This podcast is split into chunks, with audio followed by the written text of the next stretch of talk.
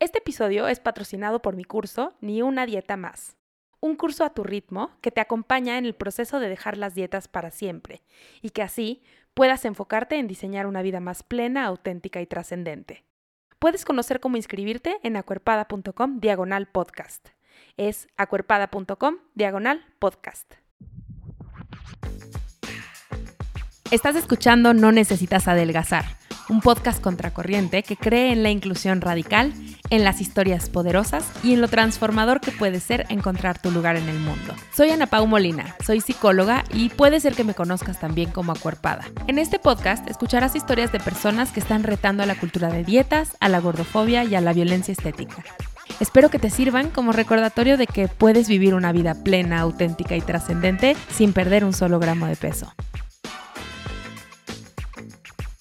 Hola, hola, estoy muy contenta de poder presentarles a esta persona que vino hoy al podcast. La verdad es que disfruté esta plática como no tienen idea y, y estoy muy contenta de presentarles a Bea. Bea es una apasionada por las causas sociales, es gorda, es activista gorda, es feminista y es viajera. Y a través de los viajes ella ha ido pudiendo avanzar en su proceso de aceptación corporal. La verdad es que la plática estuvo deliciosa porque obviamente nos fuimos, em, nos fuimos desviando y entonces platicamos de viajes, pero también platicamos mucho sobre la experiencia misma de ser gordas y yo quiero mucho a Bea. Eh, como diremos en el episodio, la conozco desde hace más de 10 años y ha sido una gozada tenerla para platicar de experiencias en los viajes, siendo gordas, ¿no? Entonces, espero que disfruten mucho este episodio tanto como yo lo disfruté. Y sin más, les dejo con la conversación que tuve con Bea. Estoy súper contenta de tener aquí en este espacio a esta invitada, que de verdad eh, tengo muchas ganas de platicar con ella de este tema. Es muy nuevo, eh, nos conocemos, como lo saben, por la introducción desde hace mucho tiempo, pero no habíamos podido eh, compartir sobre este tema que, que, que, yo he visto en sus redes sociales y que en realidad no hemos tenido el chance como de, de tocar juntas. Me emociona mucho que estés aquí, vea en el podcast de No Necesitas Adelgazar. ¡Qué emoción! ¡Qué emoción! Muchas gracias por la bienvenida y muchas gracias también por la invitación. Creo que eh, es un espacio muy precioso y te agradezco por, por invitarme a este espacio. Ay, qué padre, qué emoción. Pues eh, quiero empezar eh, preguntándote, vea, que me platiques un poquito de cómo fue tu relación con tu cuerpo mientras crecías. Yo desde que soy pequeña, eh, a mí siempre me dijeron que era una niña como muy grandota. Cuando era bebé, a los nueve meses creían que tenía dos añitos porque siempre fui muy grandota, ¿no? Y eso a lo largo de la niñez, pues obviamente cuando era niña, pues era como, ah, pues es que es la grandota, ¿no? Eh, eventualmente a mí en la escuela empecé de alguna manera u otra a sentirme mal con la relación con mi cuerpo porque me decían, ay, es que estás muy gordota o es que no eres bonita porque estás gorda. Entonces comenzó a ser una relación muy complicada de cómo yo me veía a mí misma y cómo me trataba y cómo también era mi entorno, ¿no? Porque al final eh, crecí en un entorno que de alguna manera u otra era mucho la presión de, ser como eh, este estereotipo de belleza delgado que muchas veces no pensamos que una persona gorda pueda ser bella, pero realmente somos bellas, ¿no? Entonces crecí con esa presión de siempre ser delgada, de siempre tener que cambiar mi cuerpo y em, yo comencé las dietas a los nueve años, eh, estaba todavía en primaria, estaba muy pequeña.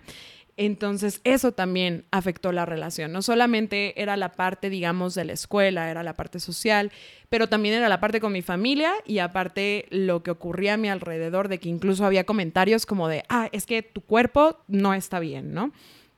Mi relación fue muy complicada, siempre se fue alrededor del peso, fue alrededor de, de, qué era mi cuerpo y nunca de qué podía hacer con él o de que si me encantaba trepar árboles o no, correr o porque yo era muy atrabancada. Yo era las niñas que corría, saltaba, iba, se ensuciaba, se caía, se, se manchaba, se levantaba, brincaba en el tumbling y en el tumbling a mí no me importaba que me vieran todo y, y al final eh, no se centraba en eso de que yo me divertía con él, sino en qué tenía que hacer para cambiarlo para estar bien entre comillas, ¿no? Porque al final no es que, que, lo tuviera que cambiar, pero eso lo aprendí hasta después. Sí, me suena como una historia muy parecida a lo que, a lo que conozco, como se me hace durísimo, pero, pero en el primer episodio de este podcast yo hablaba de este tema de dieta antes que periodo, ¿no? O sea, qué fuerte que llega la dieta antes que el periodo en la mayoría de los casos. No porque el periodo sea, ¿no? Como una iniciación de nada, solamente es como para el contraste, ¿no? De tan pequeñas y cómo este impacto en la infancia tiene como un impacto pues tan grande en toda la vida, ¿no? O sea, esto que me dices, o sea, creo que tiene mucho que ver con quién eres tú y con todo el trabajo que has hecho, pero de identificar, desde ahí yo aprendí que mi cuerpo no se trataba de todo lo que yo podía hacer con él. Y mm, no sé, se me hace fuertísimo porque ahora yo que te conozco y que te veo, sé que usas tu cuerpo para muchas cosas. Em, incluso en tu, en tu, o sea, en, lo, que te gusta hacer, ¿no? Eh, que hablaremos un poco de eso hoy, pero el cuerpo se ha vuelto una forma para ti de expresarte muy, muy claramente, que siempre lo fue un poco, y que te dijeron que no tenías que hacerlo, ¿no? Claro, sí, para mí al final eh, estuve muchísimo en arte, como ya también lo, mencionabas, ¿no? Entonces... A eso me refería. Esa era, esa era también mi, mi, mi, forma de expresión, ¿no? El poderlo mover, el poder estar con él y la forma también en la que yo me relaciono con él, al final es mi expresión. Eh, en algún punto, incluso, bueno, como, como muchas de nosotras vivimos eh, gordofobia médica también, la viví. Me dijeron, tuve un accidente y me dijeron, no vas a volver a caminar porque me lastimé la columna vertebral, tuve una operación y fue algo muy drástico, fue un punto en donde tuve un quiebre, ¿no? Ahí me mencionaban mucho como, es que em, tienes que adelgazar, es que tu columna, es que esto. Incluso me dijeron un comentario muy fuerte que recuerdo que me marcó tanto y fue ese punto de quiebre en donde yo dije, ok, puede que no me pueda volver a mover igual como, como lo hacía, pero ¿cómo voy a hacer que mi cuerpo también sea mi manera de expresión? Entonces, cuando supero eso, cuando ya después de que pasa la operación, que, que, ocurrió todo lo que tuvo que ocurrir para poderme recuperar y recuperar mi cuerpo, fue cuando empecé a conectar con él. Em, yo justamente antes de eso no conectaba tanto, empiezo muchísimo más al arte, empiezo muchísimo más a la parte incluso de, de poder viajar, es cuando comienzo a viajar eh, justamente y es cuando comienzo a conectar con él de una forma de expresión, no solamente de, de siempre quererlo cambiar o, o, de toda esta parte, pero en ese momento entendí que realmente lo central no estaba en cómo se veía, sino que para mí funcionaba muy bien y que me podía mover muy bien y que podía abrazar y podía amar y podía hacer todo lo que quería. Sí, que justo... Eh acabo de, hablar de esto. Saben que no importa cuando escuchen esto, siempre hay un curso de algo ah, corriendo una cuerpada. y ayer estaba dando uno de los cursos y hablaba de cómo por eso me cuesta tanto trabajo este concepto de enamorarnos de nuestro cuerpo, porque creo que al menos a como entendemos hoy el enamoramiento, tiene mucho que ver con me gusta cómo se ve mi cuerpo. Y que en los procesos individuales, por lo menos, no me gusta llevarlo a eso, porque nos seguimos centrando en me gusta cómo se ve, ¿no? O sea, como en esta parte exterior, que claro que, o sea, antes de este episodio, pues nos, nos vimos en una, ¿no? Como para ver si nos veíamos bien, y, o sea, esas cosas no desaparecen, pero creo que seguir centrando al cuerpo en me tiene que gustar cómo se ve para poder disfrutar la vida o para poder conectarme con el mundo a través de él, es un camino por el que no tendríamos que ir, o sea, no, no es el objetivo, ¿no? Y, escucho eso en lo que dices. Sí, claro, em, un poquito hablando como más adentrada, tal vez me estaba adelantando del tema. Sí, adelántate, no importa. A mí me pasó que yo cuando comienzo a viajar sola, yo tenía muchísimo el miedo de qué va a haber allá afuera, porque aquí ya me siento segura, ¿no? Como en mi entorno ya había creado un entorno en donde yo me sintiera segura con mi cuerpo, con mi familia, con mis amigos, quienes se tuvieron que ir, se tuvieron que ir, porque también es un cambio ah, eh, que va haciendo a lo largo de los años. Y de repente fue que voy a encontrar allá afuera y tenía miedo de hacerlo, ¿no? Tenía miedo de ir porque decía, mm, es, es, romper totalmente mi paradigma y romper mi, mi, mi, momento, digamos, donde yo me siento a salvo para llegar a lo desconocido. Entonces yo me frenaba mucho de poder viajar sola y me frenaba muchísimo de decir, me aviento a la aventura porque creía que, tenía que cambiar antes de hacerlo. Como era un, es que probablemente la gente eh, me vea distinto, o sentía que, que, por ejemplo, no iba a caminar lo mismo o que no iba a disfrutar lo mismo y sentía que lo tenía que cambiar para comenzar a viajar y para comenzar a decir, quiero conocer, quiero ver, pero pues el deseo ahí estaba al final solo era tomar la decisión, ¿no? Era, era el entender que no necesitaba cambiar mi cuerpo para hacer lo que quería. Y que, a ver, hoy vamos a hablar también de cómo, pues, no porque tú decidas un día, ya mi cuerpo es suficiente, el mundo decide lo mismo contigo, ¿no? O sea, eso es algo que vamos a hablar. Pero creo que sí hay muchos miedos y, yo me voy a meter a uno de los miedos que yo tenía, por ejemplo, de, de, viajar sola y que ya lo hice también y, no ocurrió, pero em, cuando somos niñas gordas, eh, desde la infancia, las niñas gordas son las que menos invitan, las que menos populares, las que menos participan, las no, o sea, al final em, como un cuerpo gordo experimenta exclusión todo el tiempo. Y entonces creo que uno de los miedos, por ejemplo, míos y que pues eso se expresa al final en cómo termina siendo nuestra personalidad es, que no voy a ser amigos, ¿no? O sea, voy a estar sola si viajo sola eh, en este cuerpo gordo. Y, y es muy lindo ver que no es verdad, pero por algo lo creemos, ¿no? O sea, lo creemos porque esta narrativa está todo el tiempo viva, ¿no? Claro, incluso también está viva en las otras personas, porque al final hay personas, como dices, tú cambias, pero no cambia el mundo.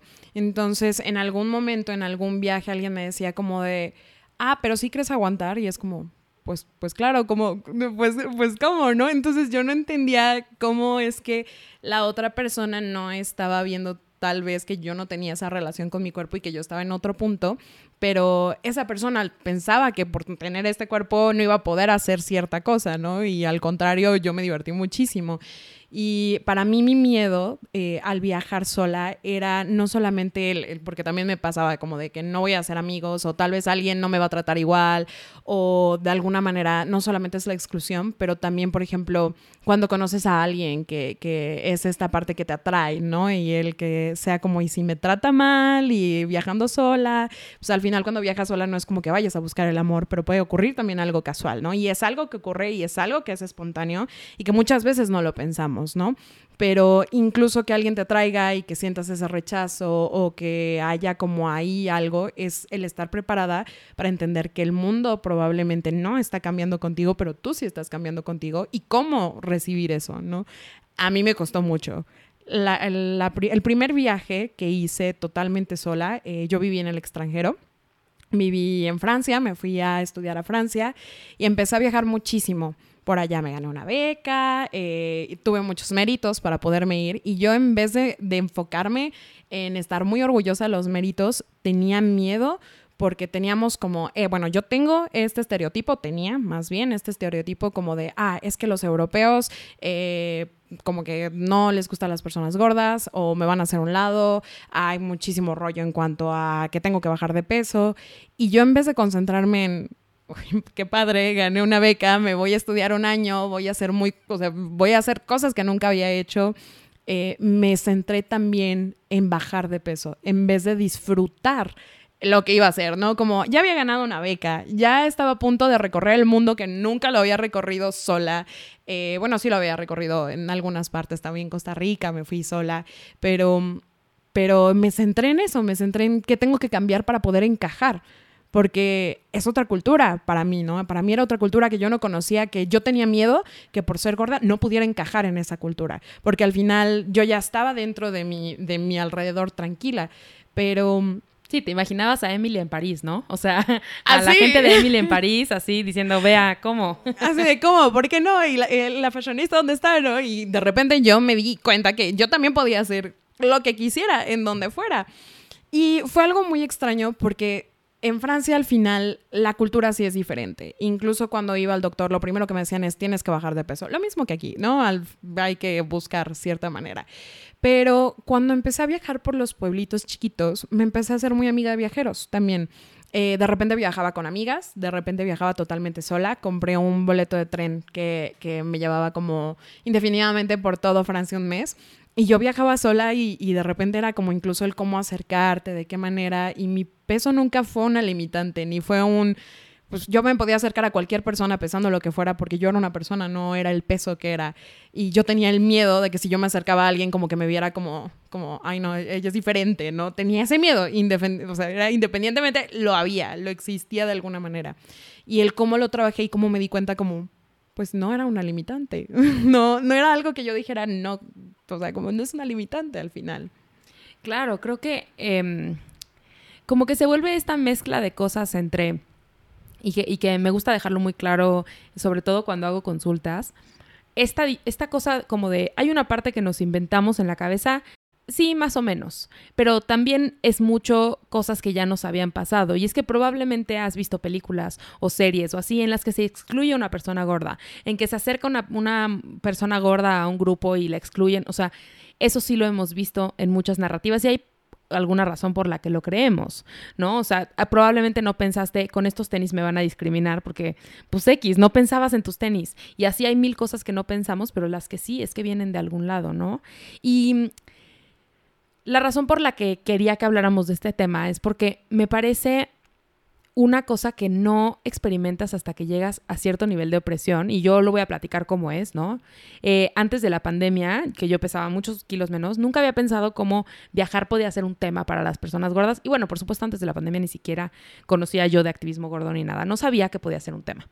Y, y después empecé a crecer en tamaño y me di cuenta que hay muchas cosas de los viajes que no están adaptadas para las personas gordas y que es como un mundo nada explorado y, al mismo tiempo el viajar se ve como un lujo, como algo, eh, como no necesidad básica, digamos, y entonces pues no se tiene que adaptar. Y bueno, eh, tú y yo nos conocimos trabajando con personas con discapacidad y íbamos de viaje, ¿no? O sea, y lo veíamos como los viajes como son una cosa como no necesidad básica, pues entonces no es importante que esté adaptado para otro tipo de cuerpos con discapacidad o gordos o lo que sea, porque pues si no cabes, pues no te quejes, es un lujo, ¿no? O sea, como no es lo básico.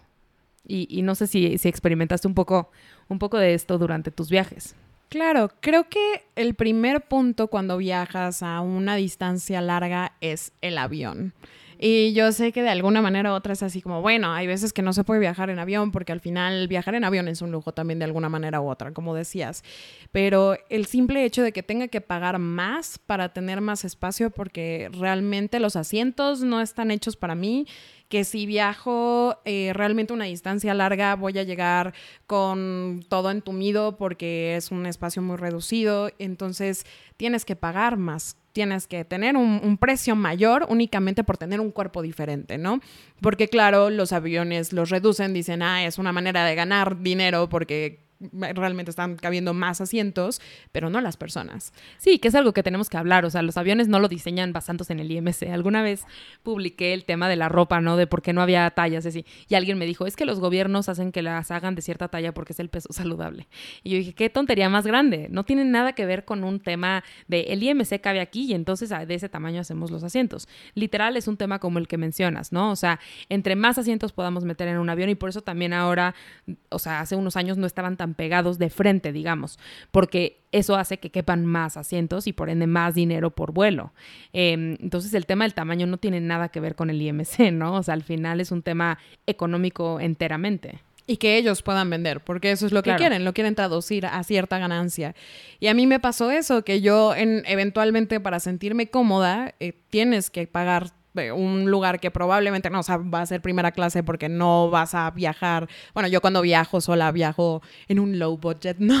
Sí, con poco presupuesto. Sí, ahí tengo mi poco presupuesto, entonces lo tengo contado y hay veces que, que por ejemplo, acabo de viajar sola más hacia, bueno, dentro de México, fui a, a Holbox, a esa, a esa zona y me encanta mi viajar, pero sí pensé, ok, estoy viajando en una aerolínea de bajo costo porque pues no lo permite mi presupuesto totalmente eh, y yo pensé, tendré que comprar el asiento de hasta adelante, que son un poquito más amplios para poder estar tranquila y bien. Pero al final, eso es una limitante. No está adaptado el lugar. ¿Por qué? Porque entonces tienes que tener más dinero para viajar. Ahora, si piensas, bueno, un día quiero irme a mochilazo por Europa o quiero irme sola a un lugar que esté mucho más lejos, que no sea eh, solamente, digamos, ah, bueno, aquí cerca obviamente no se va a traducir en un costo pequeño, es un costo realmente alto. Entonces, eso se vuelve un lujo. No puedes tú soñar tan fácil, decir, ok, me voy eh, y entonces este es mi presupuesto porque siempre lo tienes que inflar. Y hay maneras en que, en que tienes que inflar ese presupuesto para, para poder irte como viajera, ¿no? Claro, y esto yo lo pensaba incluso, eh, te quiero contar que yo estoy planeando un viaje, todavía falta mucho para que hagamos este viaje, pero estoy planeando un viaje como a futuro y, revisaba como las, los lugares para quedarnos, o sea, los hoteles o los hostales o así. Y una de las cosas que considero es eso, ¿no? O sea, yo veía las fotos del baño y decía, ¿qué tan cómodo está, ¿no? O sea, ¿qué tan pequeña o apretada me voy a sentir en esta regadera o en este baño o así? Y que se vuelve, como dices, una cosa que cuesta más. Y que quiero ser muy clara porque esto tú y yo lo sabemos muy bien y, se ha hablado muchas veces de, que las personas gordas, o sea, que, el tamaño del cuerpo se debe tratar como una discapacidad en el sentido de accesibilidad. Y al principio cuando a mí me decían eso, yo decía, no, no, no, ¿cómo? O sea, no somos personas con discapacidad. Y luego dije, pues todo el trabajo que has hecho de inclusión, ¿dónde está? O sea, ¿por qué te cuesta tanto identificarte con eso? Y tuve que hacer un trabajo personal de decir, no, sí. O sea, así como nosotras sabemos que los chavos con discapacidad con los que trabajamos, de nadie de ellos era su culpa tener discapacidad. Y todos merecían poder viajar y disfrutar, ir de antro, todo lo que hicimos con ellos. Em, los lugares no estaban adaptados, pero no te cuesta más ir a un avión y te prestan una silla de ruedas para pasarte a tu asiento, ¿no? Por ejemplo, que eso ya me imagino que lo has visto. Eh, no te cuesta más tener una habitación adaptada para personas con discapacidad hasta donde yo sé en los hoteles, por ejemplo. Porque es algo que entendemos que no es su culpa. O sea, es algo que entendemos que necesitan porque pues lo necesitan. Pero cuando vienen los cuerpos gordos, entonces es, ay, pues es que no, no te quejes, haz algo. Cambia tu cuerpo, ¿no? Para adaptarte a este mundo. O sea, como porque estás gorda te van a dar dos lugares de que, o sea, ¿no? Como esta narrativa, ¿qué opinas de eso? De hecho, también eh, la parte de discapacidad, el, el eh, esta, eh, ¿cómo se dice cuando? cuando es em, el significado, el significado de discapacidad como tal. Eh, realmente es que el entorno no se pueda adaptar a las capacidades de la persona, no que la persona en sí tenga una discapacidad, sino que el entorno no se puede adaptar a lo que se necesita para, la discapacidad nace de la interacción entre la persona y su entorno, ¿no? Así es. Entonces, ahí estamos hablando del entorno, que el entorno no está pudiendo eh, adaptarse a todo tipo de personas. No estamos hablando solamente de, personas con discapacidad, sino también las personas gordas o, incluso puede ser de otro tipo de personas que, que, tengan ciertas cuestiones que quieran o necesiten para poder viajar, ¿no? Y creo que en la vida yo pensaría decirle a la aerolínea, oye, ¿qué crees? Necesito dos asientos porque para ellos va a ser así como, pues págamelos. Como son dos asientos, claro, págamelos, no hay problema. O incluso el, el que tú pienses em, que el entorno no está adaptado para ti para poder ir y que tienes que estar ahí, es una discapacidad. Jamás no había pensado el que yo me pudiera relacionar con eso, porque en algún momento cuando yo estuve en silla de ruedas que, me lastimo en la columna, me identifico. Pero ahorita como persona gorda yo decía, no, no hay limitantes, ¿no? Pero independientemente el entorno no está adaptado totalmente para nosotras. Aunque no haya mis limitantes probablemente yo no me sienta con esa limitante, sí, pero hay cosas que no están adaptadas y hay cosas que no son tan sencillas y cosas que incluso no solamente es en las personas, sino en la parte física, ¿no? Eh, por ejemplo, también en los trenes o en los camiones.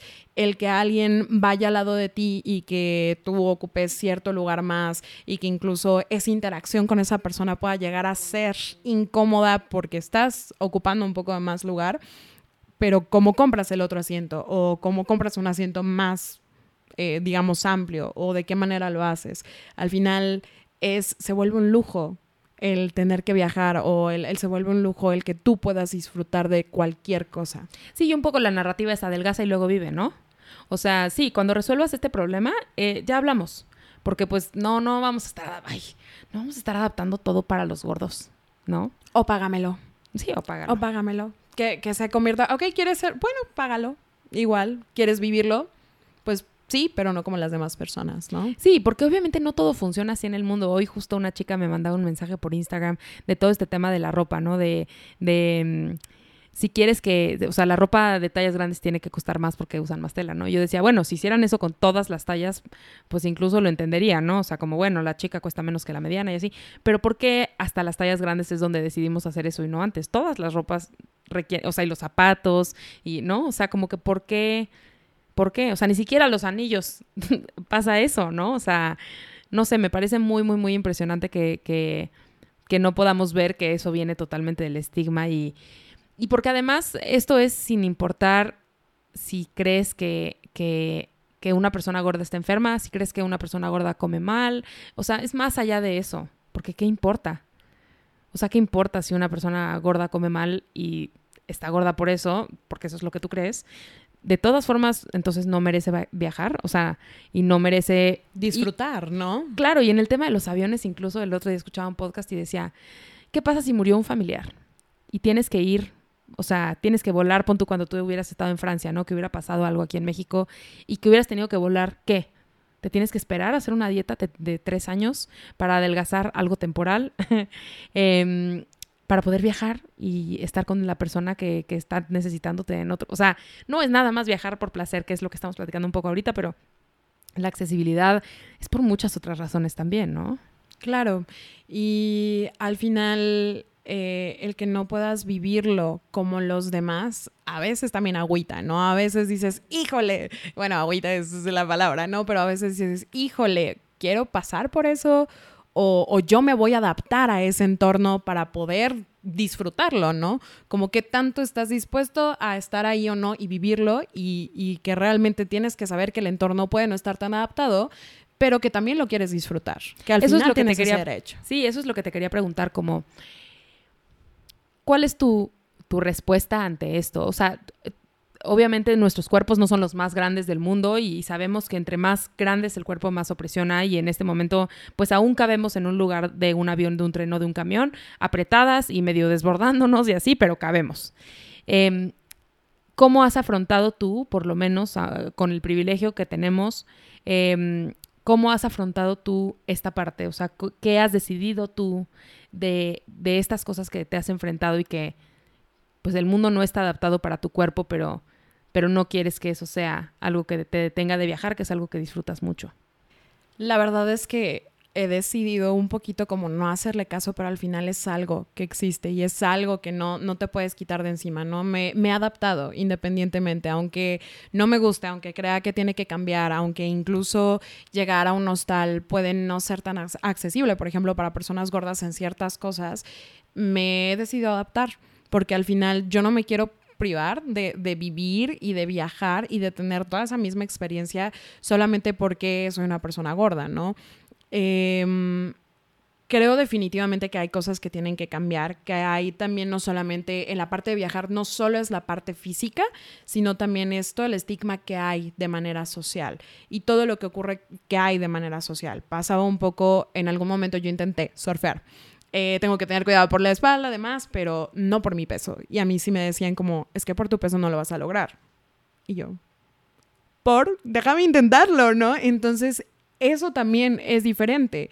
Es el, el, intentar un nuevo deporte, el hacerlo, pero yo he decidido de alguna manera u otra afrontarlo y vivirlo porque no me quiero perder de conocer culturas, de conocer nueva gente, no me quiero perder de incluso perder camiones, no me quiero perder de, estar llorando porque ya se me olvidó algo que, era muy importante. Cuando fui a Holbox se me olvidó el, efectivo, entonces no sabía cómo iba a cruzar el mar porque no traía efectivo y no, no había señal por alguna extraña razón, entonces no me podían, ¿no? Pero ¿qué hubiera pasado si yo hubiera dicho, sabes qué es que me da miedo por esto o yo no quiero por esto? Al final yo tengo cierto privilegio, porque como dices, yo también quepo en un asiento de, de un avión. De alguna manera u otra, sí, esta vez tuve que pagar un poco más, porque la última vez yo decía como, híjole, me sentí incómoda con la interacción con la, persona de al lado que estaba invadiendo ciertamente como su espacio personal. Si de por sí los aviones lo invaden. Sí, de por sí todos estamos apretados, ¿no? Independientemente, em, yo esta vez dije, ok, voy a ahorrar un poquito más para poderlo pagar. Entonces, me he adaptado a las condiciones que hay. Me he adaptado a todo lo, lo que está de frente, pero también creo que es un proceso que aprendí adaptándome a otras culturas, que aprendí adaptándome a nuevos espacios, nuevas interacciones humanas con diferentes personas que piensan diferente que yo y tampoco aceptando el que lo que no me gusta, ¿no? Como no aceptando que hablen de mi cuerpo. Entonces, tanto lo físico como lo social me ha adaptado de una manera u otra, aunque no sea lo óptimo, porque al final creo que el entorno también se debe adaptar a todo tipo de personas. Tiene que haber una inclusión, em, pero independientemente, yo me he adaptado cuando debería de ser tal vez al revés, que la sociedad sea más inclusiva y no solamente con personas gordas, pero personas con discapacidad o cualquier tipo de persona que pueda caber en una sociedad, ¿no?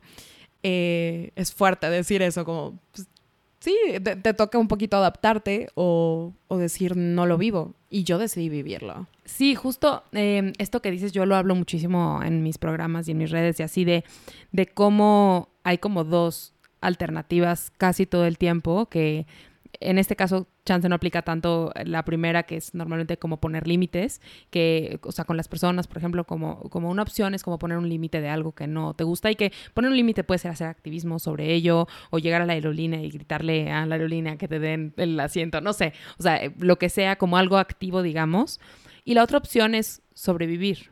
Y eso es durísimo, ¿no? Porque en la o sea, como que sobrevivir en la opresión es algo durísimo, pero siempre digo que la salud mental va antes que el activismo y a lo mejor el enfrentarte contra esas cosas te pesa más que perderte el viaje, haz de cuenta, ¿no? O sea, a lo mejor tú prefieres salvaguardar tu salud mental en vez de enfrentarte a la discriminación, a la opresión, a la violencia todo el tiempo, decir prefiero ahorrarme el viaje.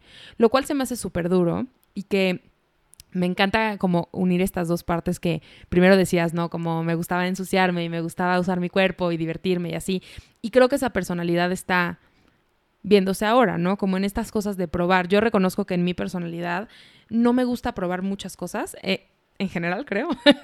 este, pero en especial algo que me costó mucho trabajo y que he aprendido eh, eh, como en otros momentos de la vida es me costaba mucho trabajo probar cosas que involucraran mi cuerpo. Y noticia, casi todas las cosas involucran tu cuerpo, ¿no? O sea, como dices, caminar por mucho tiempo en un pueblo mágico, pues no, no sé, porque pues no sé si voy a aguantar, como dices, o sea, creo que esto viene de la exploración, de hacer cosas con el cuerpo, surfear, pero no tienen que ser necesariamente deportes, o sea, hay muchas cosas que se involucran durante los viajes que, que nos dan nervio porque pues involucran a nuestro cuerpo e involucra probar cosas nuevas. ¿Y qué es lo que pasa? Que durante la infancia y la adolescencia de las personas gordas se nos enseña que no podemos confiar en nuestro cuerpo y entonces eso se, acaba, em, se acaba impactando en todas estas experiencias de vida, punto, ¿no? O sea, en poder, o sea, lo digo como súper tonto, podría sonar, pues, pero a mí no me gustaba subirme a botes y lanchas porque sentía que me iba a subir y, las iba a hundir, ¿no? Entonces,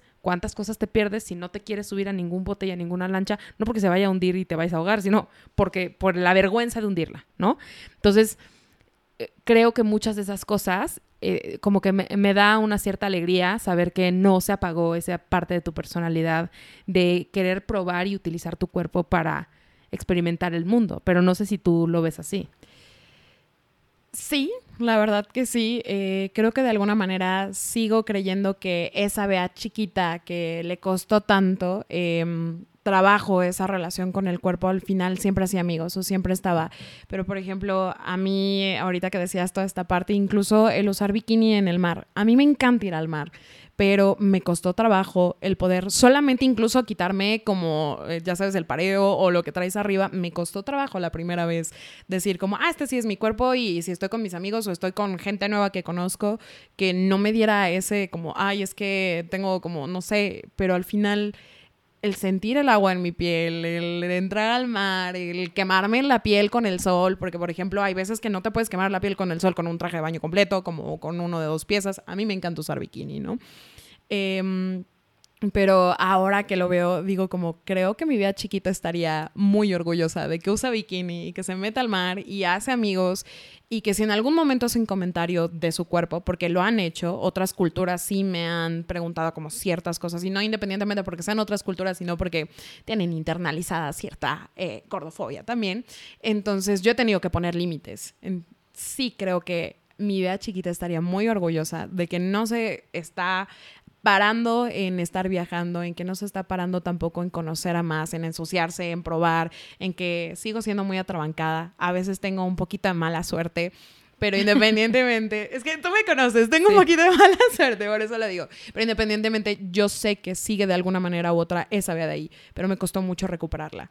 Fue un proceso no solamente terapéutico, porque estuve también con, con mi psicóloga, sino también de aceptación corporal y que obviamente no es magia, no es un día a otro. Para mí fueron años de entender que este es mi cuerpo y así me amo y así me gusta y que no necesito amarlo para estar bien con él y que no necesito tampoco decir, ah, sí, uso bikini, uso esto, sino que simplemente es una herramienta para vivir todo lo que los demás vivían y que yo siempre vi los influencers de viajes y de esto y del otro, ya sabes, como la pose perfecta y ese tipo de cosas y que yo en las fotos no iba a salir así, ¿no? El entender incluso que en las fotos no salía así porque eventualmente en algún momento yo me paré de subir fotografías porque decía, ay no, es que este, se me ve aquí el rollito, ay no, es que se ve todo. Y incluso si lo ven en mi Instagram, al inicio hay fotografías que, que cuido mucho eso Y después hay fotografías que ya no lo cuido, porque digo, así soy.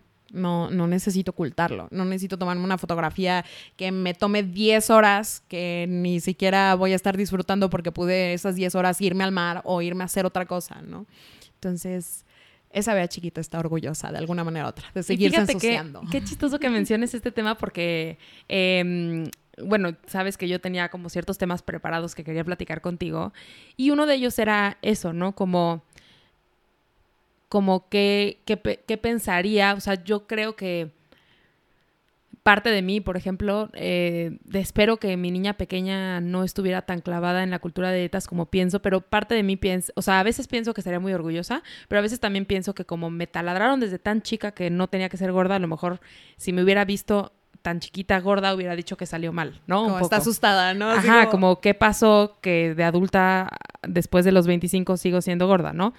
Eh, pero se me hace bien padre como escuchar esta otra parte porque es muy real también. O sea, porque creo que centramos como esta idea del éxito en cosas que no son. Me encanta escuchar esta narrativa también de, de o sea, del bikini como una herramienta para conectarnos con el mundo, porque eso es lo que yo pienso también. Y pienso que no le debemos nada al internet y entonces no tienes que subir una foto, o sea, si estás en bikini no tienes que subir una foto em, y que al final pues tú usas el bikini para sentir el agua en más partes de tu cuerpo que si usaras un traje de buzo y una playera, ¿no? Que es usualmente como se espera ver a la gente gorda en la playa, como que eso se me hace muy lindo. Y y también mencionas por ahí en, esto que hemos estado platicando, eh, el, ha sido un proceso y terapia y shalala, ¿no? Y pues yo te conozco desde hace muchísimos años, de hecho, más de los que a veces me acuerdo, o sea, ¿sabes? Como, eh, obviamente recientemente nos hemos vuelto más cercanas y demás, pero, pero en realidad nos conocemos desde hace demasiado tiempo, o sea, fácil 10 años yo creo, o algo así. Yo tenía nueve años, fueron hace 15 años. Ok, hace 15 años, ¿no? Y, y, y, claro, no hemos sido íntimas amigas esos 15 años, pero nos conocemos. Y como que creo que en mi cerebro yo siempre te vi como una persona eh, como muy segura en su cuerpo. O sea, ya sé, ya sé. Y, y, y porque sabes qué me pasa, sí. recientemente también recibí un mensaje en Instagram de alguien que me conoció en la universidad, ¿no? Y, y ella me dijo, yo nunca pensé que eras la gorda. Claro, en la universidad era menos gorda que ahora, ¿no? Pero me dijo, yo nunca pensé que eras la gorda y tú hablas de cómo, pues, todo este tema con tu cuerpo y y yo nunca te vi así, ¿no? Una chica que, que, que estaba conmigo en la universidad. Y pienso como, pues sí, proyectamos cosas distintas de lo que realmente estamos experimentando y también creo que por eso es muy importante no pensar que porque alguien hace chistes de gordos está bien con su cuerpo o cosas así, ¿no? Por ejemplo, no era tu caso, pues, pero, o sea, lo que me refiero es no sabemos qué cosas están pasando adentro. Y me gustaría que me platicaras un poco como, eh, yo no tengo TikTok, lo tuve en algún momento, pero no lo tengo ahora. Y quiero saber como qué pasó en este proceso de, pues me acabas de decir que cuando te ibas a ir a Francia estabas haciendo dietas y Francia no fue hace tanto. Entonces, como que me gustaría saber qué, cuál fue ese proceso de estaba haciendo dietas y luego ya no, y luego TikTok y como todo esto que ha pasado en tu vida recientemente y esta nueva forma de ver la vida que tienes y que, que por eso ahora compartimos tanto, ¿no? Eh, en algún momento yo tuve un TCA eh, que trabajé con no solamente psicólogas, sino también incluso con doctores y demás, ¿no? Eh, este TCA, como yo me recupero, fue por la operación de la columna y fue cuando yo comienzo de alguna manera u otra que había contado, como a confiar en mi cuerpo. Obviamente, un TCA, perdón, un TCA claro. es un trastorno de la conducta alimentaria, solo para quienes nos estén escuchando y no y no, no conozcan, esto. sí, claro. Sí, entonces, bueno, eh, de, de, durante lo de tu, la recuperación de tu cirugía. Durante pues, que... toda esta recuperación de la cirugía, eh, subí muchísimo de peso. Yo creía, en el momento en que me operan, que yo era una persona gorda. Yo siempre lo creí y siempre era como de, como esta parte de como, ah, soy una persona gorda. Y aunque probablemente expresaba otra cosa, yo de alguna manera u otra tenía esa inseguridad comienzo a, entender que mi cuerpo no necesita ser como los doctores me dijeron o como siempre me dijeron, porque no era un cuerpo sano y yo quería estar sana, yo quería recuperarme, yo quería estar bien de una manera u otra. Eh, en, eventualmente me di cuenta que las dietas y la cultura de las dietas me volvió a poner en una posición muy complicada con mi cuerpo y que podía volver a caer dentro de algo que no quería, ¿no? Entonces era un ir y venir dentro de muchos años entre decir, estoy muy bien, estoy segura conmigo, con lo que estoy sintiendo, pero de repente era como, y sí, bajo de peso, y sí, y ahí entra la cultura de las dietas, ¿no? Eh, cuando me voy a Francia, es la última vez que, que, hice dieta, fue hace realmente como tres años. No hice dieta como tal, pero sí tenía el miedito de eh, bueno, tal vez tengo que comer más saludable, pero qué saludable, ¿no? Como es, ahí hay muchísimas cosas y yo tenía ese miedito y empezaba a tener ese miedito. En Francia ocurre que yo cuidé a una nena. Yo en Francia, larga historia, ¿por qué cuidé a una nena en Francia y por qué estuve como, como niñera al final? Em, es muy chistoso. Bueno, es que me, eh, quedé... Eh, está, está padre, la verdad. Me quedé sin casa cuando llegué a Francia. Yo llego a Francia y no habían procesado mi residencia estudiantil. Entonces, la primera semana salté de casa en casa con amigos que conocí. La verdad me fui muy a la aventura y hasta mi mamá yo creo que me lloraba más porque no tenía dónde quedarme. Pero yo me fui a la aventura y yo me quedé sin casa y terminé también siendo niñera y tenía mi estudio. Entonces, de esa manera yo también subsidié todos mis gastos allá y pude ser como muy feliz, ¿no? Pero la niña también tenía cierta, cierto pensamiento de que porque yo estaba gorda estaba fea. Entonces, ¿cómo le enseñas a una nena que, que no? Que eso no es cierto. Sí, cómo ¿no? le, le, desenseñas, ¿no? Le Porque desenseñas, por algo lo piensa. Y justamente es de dónde lo pensó. Entonces, en ese momento, al yo enseñarle a ella, comencé a enseñarme a mí misma. Comencé a comprenderlo, a no solamente hablarlo con mi psicóloga, no solamente irlo trabajando, sino el que está bien ser como es y que no por eso tienes menos valor.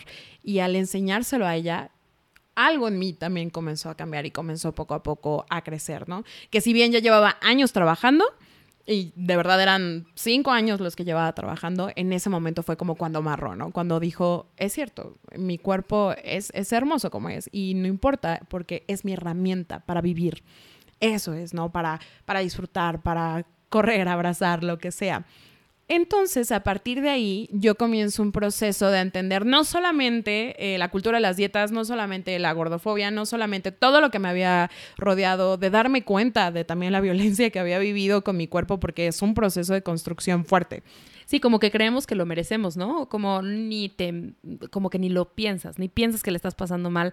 Alguna consultante me decía, eh, es una de esas mochilas que no te das cuenta que te pesaba hasta que te la quitas, ¿no? Justo, y que cuando ya te la quitaste dices, ay, cuánto tiempo la cargué que no debí de haberla cargado, ¿no? Que, que, igual y ni era mi rollo, no debí de haberlo tenido, pero, pero me lo enseñaron y ahí lo tenía. Entonces fue cuando comencé a comprenderlo y entenderlo y decir como, pues está bien y, y dentro, es, es, un poquito como dentro de mi casa las reglas las hago yo, así dentro de mi cuerpo las reglas las hago Ay, yo. Qué lindo. Entonces, eh, eso empecé a aprender y fue poquito a poquito. Cuando yo comencé a abrir mi TikTok, cuando abro el TikTok, cuando empiezo toda la parte de las redes sociales, realmente lo hago como parte de un poquito el, el A, divertirme y B, como un archivo de todo mi proceso, ¿no? Como empezar a compartir mi proceso y yo también bajar esa idea y todo lo que tenía eh, en algo tangible. Eh, al inicio, y creo que en algún momento te lo contaba, yo no tenía idea del impacto que iba a tener, porque creo que cuando lo haces no, bueno, cuando lo haces sobre todo por diversión y no para cierto fin, no tienes esa idea de, de, qué tienes en tus manos y qué puede haber en impacto. Entonces, eventualmente un TikTok se hizo viral, bueno, varios, pero el de los primeros que se hicieron virales era realmente eh, una historia real de gente diciéndome, pero oye, ¿por qué no bajas de peso? Como, es que vas a ser más feliz, es que le vas a gustar más a los chavos y yo, eh, así como, ah, pues es que ya soy feliz, pues es que ya le gusta o sea, a los ya chavos. le gusta a los chavos, como, y yo para qué quiero gustarle a todos, ¿no? Así como, porque era como de, ay, pero le vas a gustar a más, y yo, ¿y yo para qué quiero eso, no? Así como, ah, gracias, como, ¿por qué? ¿No? ¿Qué onda?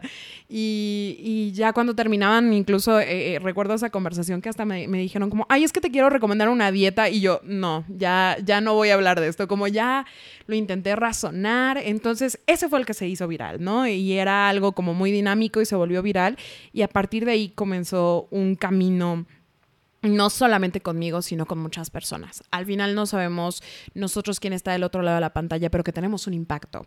Y este proceso ha sido también de la mano mío y también de muchas personas y agradezco mucho eso, pero yo también me he sentido en la responsabilidad de seguir leyendo, de seguir entendiendo y que mi proceso va a mi ritmo al final y que soy muy transparente en esa parte, que hay días que no son buenos, que hay días que mi relación con mi cuerpo me cuesta, que me cuesta tal vez incluso usar cierta cosa o verme al espejo y hay días que me siento plena, ¿no? Eh, es un proceso todo.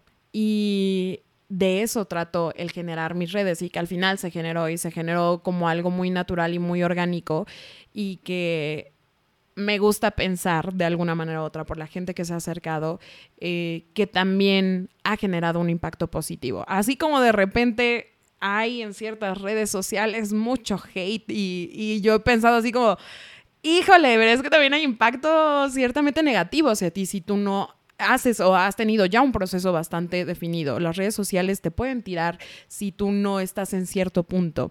Y la verdad es que agradezco que llegaron en ese punto, porque si hubiera llegado probablemente un año antes, no sería la vea que soy ahora. No estaría ni cómoda con mi cuerpo y es muy difícil estarse odiando. Es realmente cansado de estarse odiando y estarse queriéndose cambiar porque simplemente tu cuerpo es así.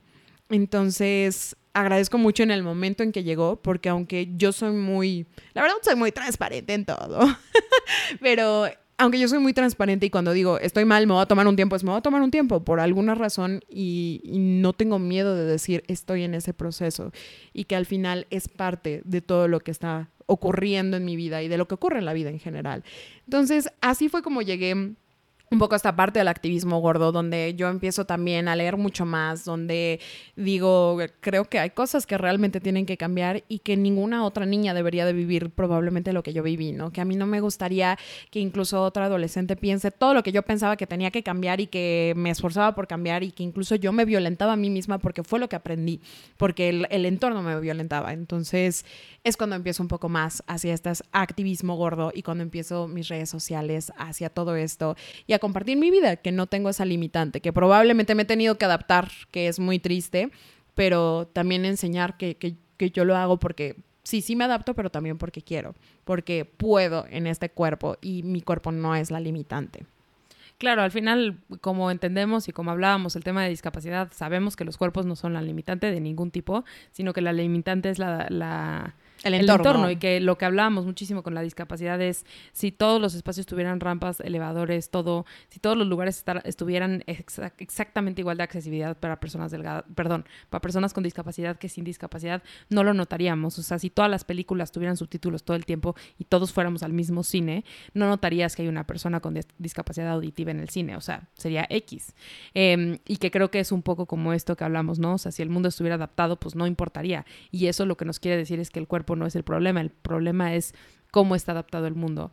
Y mm, en todo esto que platicas de tu proceso y de cómo, de cómo ha sido durante el tiempo, eh, sí reconozco que esa transparencia de, de, tus redes me parece muy linda, sobre todo porque yo ya te conozco y que hablas de todo este tema del impacto y que tú y yo lo hemos platicado, ¿no? Que me decías, es que yo no soy psicóloga y se me acerca la gente a contarme cosas y no sé cómo reaccionar y así, eh, y que lo hemos platicado. Eh, y, creo que algo muy fuerte que empieza a pasar cuando tú tienes una red social hablando sobre personas gordas, además de todo el odio que recibimos, porque la gente cree que pues, todo lo que ya hemos comentado aquí, los mitos de te lo mereces y bla, em, algo que ocurre es que no nos enseñan a ser comunidades de personas gordas, porque es vergonzoso ser gordo, porque justo es un cuerpo en transición, todo el tiempo en búsqueda de la delgadez, ¿no? Y que creo que algo bien poderoso de, de alzar la voz como personas gordas, lo cual no es necesario, por supuesto, en absoluto. La salud mental va antes que el activismo y no tienes por qué exponer tu proceso a las, a las demás personas. Y, y, lo digo con la palabra en la mano porque yo me salí de TikTok porque me pareció muy agresivo ese tema, ¿no? Entonces o sea, yo no necesito exponerme en TikTok para nada y me salí, ¿no? O sea, no le debes nada al Internet, no le debes tu proceso a nadie. Eh, pero me parece bien lindo cuando empezamos a hablar como personas gordas en las redes, porque lo que ocurre es que como no estamos acostumbradas a tener comunidades, cuando ves a alguien que se parece a ti, como que hay mucha paz. Y, justo en la intro de este podcast decimos que creemos en lo transformador que es encontrar tu lugar en el mundo. Y es que creo que eso es lo que genera tener comunidades gordas. Porque no sé tú mientras crecías, pero al menos yo eh, no tenía una afinidad eh, como muy específica con otras personas gordas. Realmente más bien era una comparación de a ver quién es la más gorda porque yo no quiero ser esa. La representación que tenías al final, ¿no? Sí, y, y, en el mismo grupo de amigas. O sea, yo sabía quiénes eran las otras niñas gordas de mi salón o de mi escuela, de cuenta, pero más que como juntarnos para luchar contra la opresión que recibíamos, era más bien, ojalá la señalen a ella en esta ocasión y no a mí, haz de cuenta. No sé si eso te pasaba o solo era yo y era muy egoísta, pero pues más bien era como por esto, porque era sálvese quien pueda y, y un poco como, como no hagan comunidad, porque no tienen por qué hacer comunidad. No sé si eso te pasaba a ti. Sí, eh, no como tal, porque, o sea, hay una parte que sí, hay una parte que no, porque yo siempre fui en mis, mis primarias eran muy chiquitas. Entonces, bueno, mi primaria, mi secundaria era muy chiquita y yo siempre fui la más gorda, como en todo mi proceso de mi niñez. Siempre, de alguna manera u otra, era la más gorda. Incluso em, recuerdo una frase muy, que me marcó mucho porque alguien me decía como, ay, es que estás bien gordota, ¿no? Así alguien que me decía y yo como, como el, ay, no, me sentía muy vulnerable, vulnerable porque era la más gorda. Pero eh, también ocurría que yo no tenía amigas gordas aunque las había dentro de, de, la secundaria, por ejemplo, aunque yo ya me llevara con otros grados, aunque yo ya hablara, yo no tenía amigas gordas, porque probablemente me sentía más cómoda siendo la gorda de un grupo y como que medio refugiándome. A, a, decir como, ay, igual y esto es algo muy fuerte, ¿no? Pero decir como de, ay, no, pues es que me voy a llevar con ella porque está bien ser gorda, porque pues vamos a hacer esta comunidad más bien me daba miedo yo incluso el estar gorda. Yo quería cambiarlo. Entonces, no quería estar dentro de algo que yo quería cambiar. Claro, y que creo que, o sea, ahorita que estabas diciendo eso, pensaba como en estos espacios, cuando, por ejemplo, tú estuviste en, en, Francia y que quiero como relacionarlo a esto, y, y cuando tú estás en otro país, eh, yo platiqué alguna vez con un familiar que vive fuera del país y que me decía, lo primero que haces cuando llegas a otro país es buscar a otros como tú. ¿No? Ya sea otros mexicanos, o sea, otros otros latinos, si no encuentras más mexicanos, o simplemente otros extranjeros, o sea, otros que no sean de Francia, ¿no? Como para decir, estamos en esto juntos, estamos sufriendo parecido, y cómo nos acompañamos y hacemos comunidad. Eso pasa todo el tiempo, por eso hay comunidades gigantes en Estados Unidos de gente de China y de gente de Italia y de gente de México, ¿no? O sea, existen estas comunidades porque es una forma como de apoyarnos. No significa que todos tus amigos tengan que ser de tu mismo país, ni significa que, eh, pero sí hay como esta como eh, complicidad con personas que se parecen a ti. Y creo que en los cuerpos gordos no, ¿no? O sea, como que esa no era la experiencia. Fíjate que sí me pasó en Francia una vez. Fue la única vez que me ha pasado en la vida. Em, de alguna manera u otra, en Francia yo no me sentía como con esta comunidad gorda porque pues no la había. Había la comunidad de latinos y siempre hubo como esta parte que dices de complicidad. Pero una vez me pasó que yo iba en el tren suburbano, en el tramway, y vi una mujer realmente hermosa. Ella era gorda, pero realmente hermosa. Iba despampanante y yo dije como, es que es muy bonita. Y nos tocó estar juntas, entonces íbamos hablando y yo le dije, es que eres muy guapa. Y ella me decía como, no, tú también eres muy guapa y todo. Obviamente en francés, ahí yo me defendía y demás. Así como, ay, tú eres bien, ¿no? Y ella así como, estás muy bonita. Y nos empezamos a, a, a justamente hablar y, y yo le decía que para mí era como un poquito difícil porque yo en algún momento a algunos otros extranjeros europeos sí me dijeron cosas de mi peso. Yo le decía que era un poquito difícil y ella me decía como, pues me dijo de una manera un poco grosera, pero que los mandara como por un tubo, porque al final yo era muy bonita y si yo estaba cómoda con quien era, que estaba bien, ¿no? Entonces hice esa comunidad en donde ella también me decía, es que incluso hablamos del tramway que no estaba adaptado tampoco para personas gordas y que ella había veces que se sentía incómoda y cómo él hablábamos en eso. Recuerdo que era un trayecto de una hora porque yo iba de un lado al otro de la ciudad y ella justamente se subió como dos después y fue algo muy bonito. Y el, el, hecho de que yo le dijera, estás muy bonita y que de ahí empezara como la conversación y que ella me dijera, ay, tú también estás muy bonita, fue como, como, yo la vi como una representación, ella era más grande, yo la vi como una representación de, es igual a mí, está en otro país, o sea, como ella sí era de, de ahí, creo, no estoy muy segura, pero verla como representación y tener ese clic, esa comunidad y sentirme como tranquila en otro país, porque había alguien gorda como yo que no era común o no era dentro de mi, mi círculo sentirlo, fue algo muy bonito pero eso obviamente fue muchos años después, ¿no? Ya, ya, ya había pasado un proceso un poco más grande y, y creo que probablemente hubiera cambiado todo si yo hubiera podido hacer esa comunidad dentro de Francia, si yo hubiera podido sentirme a gusto, cómoda, y que ahora la tengo. De una manera u otra, ahora la tengo y ahora lo, lo siento y yo, yo me siento, al final, como dices, acuerpada, ¿no? Me siento apapachada también. Eh, pero en el momento no lo hacía. Entonces fue mi primera interacción en donde hablé sobre el cuerpo con una desconocida porque le dije que era muy bella y ella me dijo que también era muy bella y yo le dije que me sentía incómoda. Entonces fue algo muy raro, pero ocurrió muy bonito. Y creo que por ahí la tengo también todavía en Instagram incluso. Entonces... Esas eh, conexiones que se quedan. Y, y, ya para ir cerrando, que no, no me gustaría cerrar, pero tenemos que acabar en algún momento. claro. eh, me gustaría preguntarte cómo ¿qué cosas crees que podría hacer una persona gorda para atreverse a empezar a experimentar el mundo de otras formas y que obviamente estamos hablando de viajar, pero pues a lo mejor no necesariamente es viajar, viajar, o sea, es simplemente como empezar a experimentar el mundo y a explorar el mundo y el mundo puede ser tu jardín de atrás o tu azotea, que en muchos casos ha sido tu caso, em, con, con el cuerpo y como de qué formas podemos, no sé si como protegernos o, o sea, ¿qué, le dirías a alguien que, que, que, que, quiera empezar como a experimentar con su cuerpo y que tiene muchos miedos, tanto de lo que va a decir otras personas como de la confianza en el cuerpo mismo, ¿no? Que comiencen con lo cercano, que comiencen tal vez sí con lo desconocido, pero lo que está cerca de ustedes.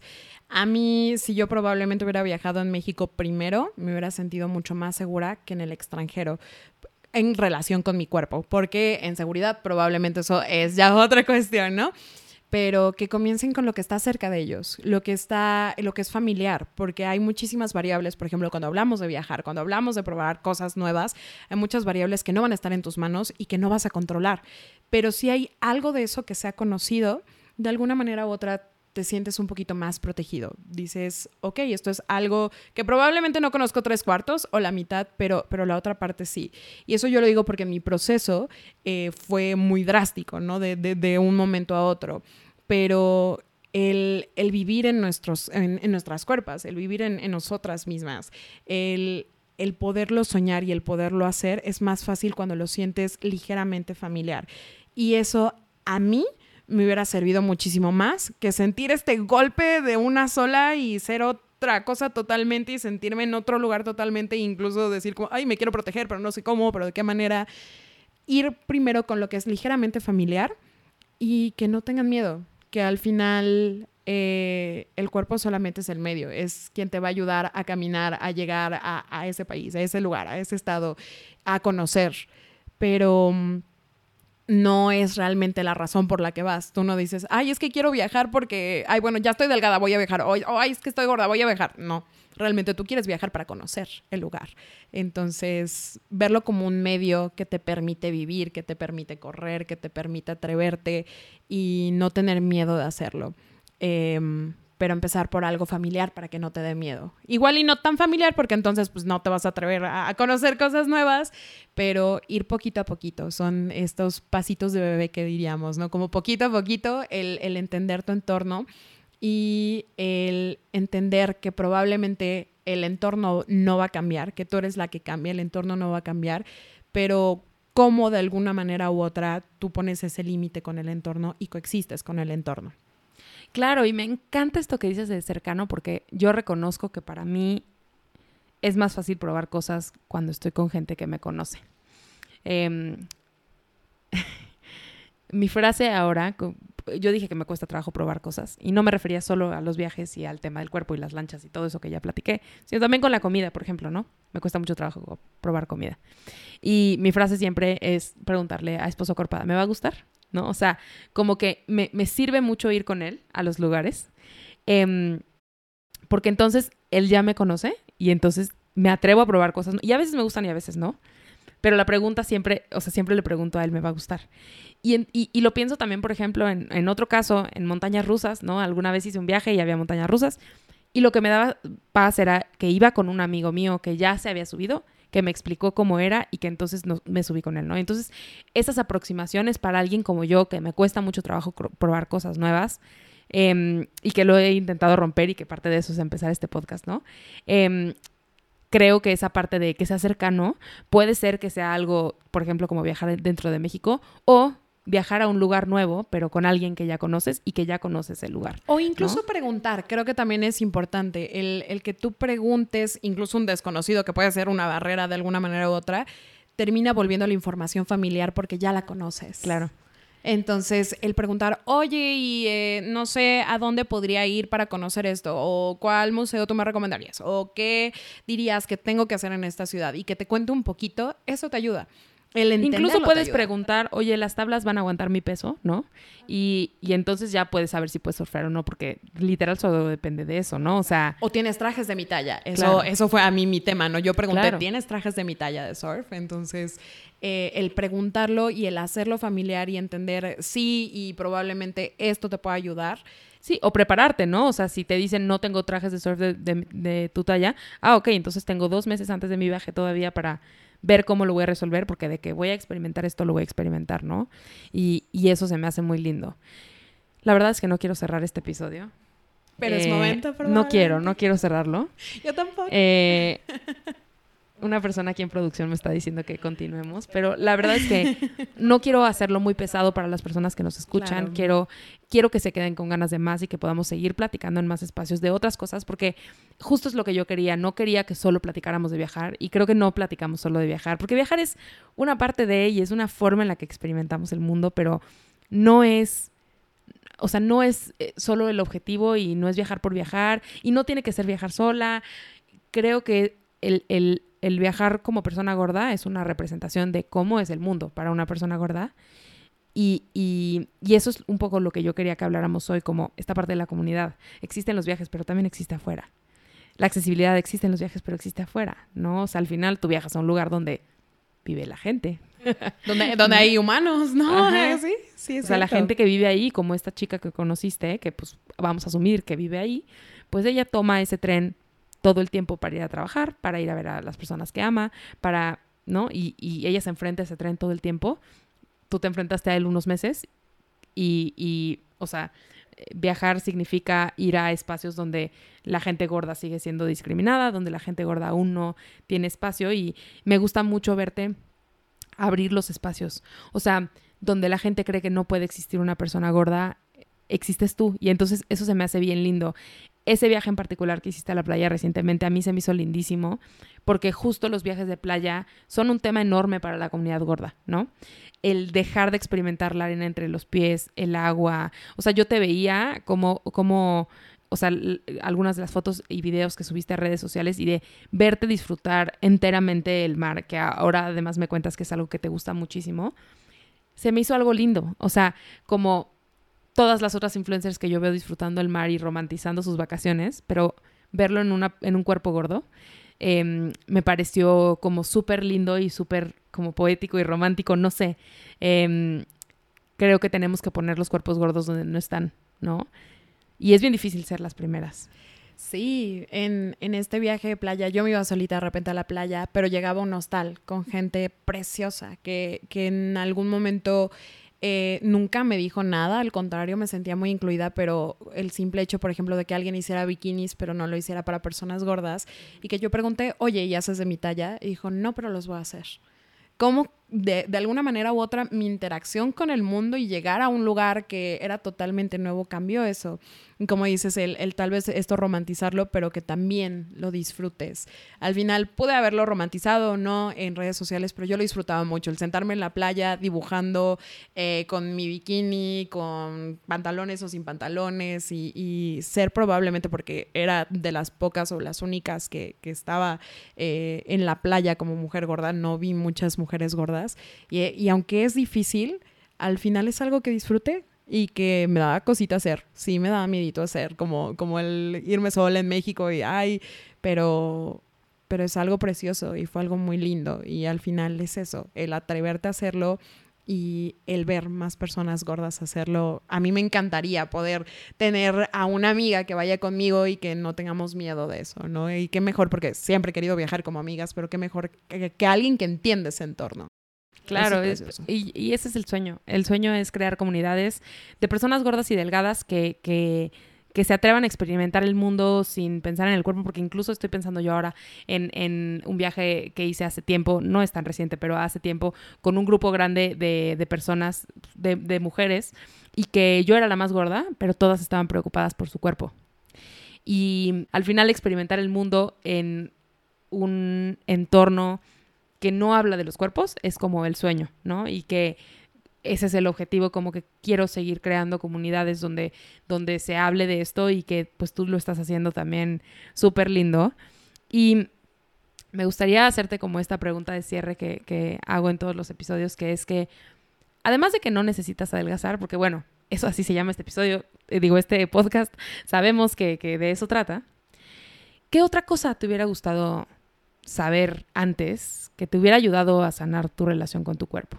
Que mi valor no está en mi tamaño, que lo que yo hago no está en mi tamaño, que lo que experimento no está en mi tamaño y aunque el, el alrededor, todo lo que vivimos, sí no está adaptado para ese tamaño, esos límites no están en mí, que puedo hacerlo si yo lo decido, que es solo la herramienta. Em, el saber que mi valor no está en el tamaño hubiera ayudado a, mi relación con mi cuerpo, hubiera ayudado a que yo me sintiera plena, que yo pudiera tomar un avión e irme a la playa o a ponerme un bikini, que hubiera sido más fácil. En, mi valor no está en el cuerpo que tengo, sino la persona que soy y lo que hago. Ay, vea, y me parece que además eres, eres una persona increíble yo he conectado contigo a niveles como muy profundos en muchas cosas, en o sea, creo que eres de las personas que conozco que son apasionadas por querer hacer algo en el mundo y por querer dejar algo en el mundo y soy muy suertuda de que la vida me ha llevado por lugares donde he conocido a justo ese tipo de personas, ¿no? O sea, eh, a mi trabajo anterior y mi trabajo actual, ¿no? Con personas con discapacidad y ahora en este tema de, de, de la gordura y de la justicia corporal y demás me ha llevado a conocer personas como tú. Yo sí creo que eres una persona excepcional y, y sí creo que tenemos muchísimo que, hacer en este tema, pero que, que ya lo estás haciendo, ¿no? O sea, creo que, que el simple hecho de, de, de, vivir como personas gordas y poder vivir la alegría de nuestros cuerpos ya es bien revolucionario. Y entonces, lo subieras a TikTok o no, creo que el simple hecho de hacerlo ya es revolucionario y ya está cambiando y ya está impactando. Eh, entonces te quiero agradecer muchísimo que hayas venido, que hayas, eh, que hayas participado en esta entrevista y que te hayas aventado a contar tu historia y que em, Ah, porque además asusta mucho, ¿no? De pronto contar nuestras historias como personas gordas y, y, ponerte vulnerable y demás, de verdad te lo agradezco muchísimo. Em, no sé si quieras compartir dónde pueden buscarte en TikTok o donde sea que tú quieras que te busquen si alguien le caíste bien y quiere platicar y lo que sea. claro, a mí me encanta platicar, por cierto, por algo estoy acá. Eh, me pueden encontrar como BeaSNZ. Eh, me pueden encontrar tanto en TikTok como en Instagram. Eh, son bienvenidos, bienvenides siempre eh, a mi espacio, siempre que quieran platicar, siempre que quieran estar. Al final es un espacio con mucho amor, creo yo, o por lo menos lo, intento construir con mucho amor.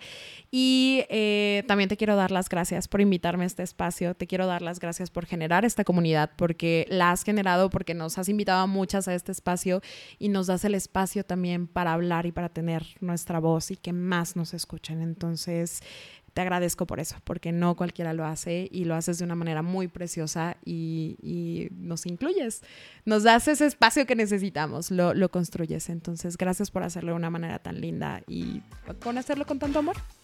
Muchas gracias, Bea. Muchísimas gracias por haber estado aquí. Nos vemos en el siguiente episodio. Esto fue No necesitas adelgazar. Recuerda que puedes encontrar nuevamente todos los detalles de lo que platicamos en acuerpada.com diagonal podcast busca el número de este episodio. No olvides calificar nuestro podcast y seguirme en redes sociales como Acuerpada o Acuerpada MX en Instagram para continuar con la conversación. Nos vemos pronto.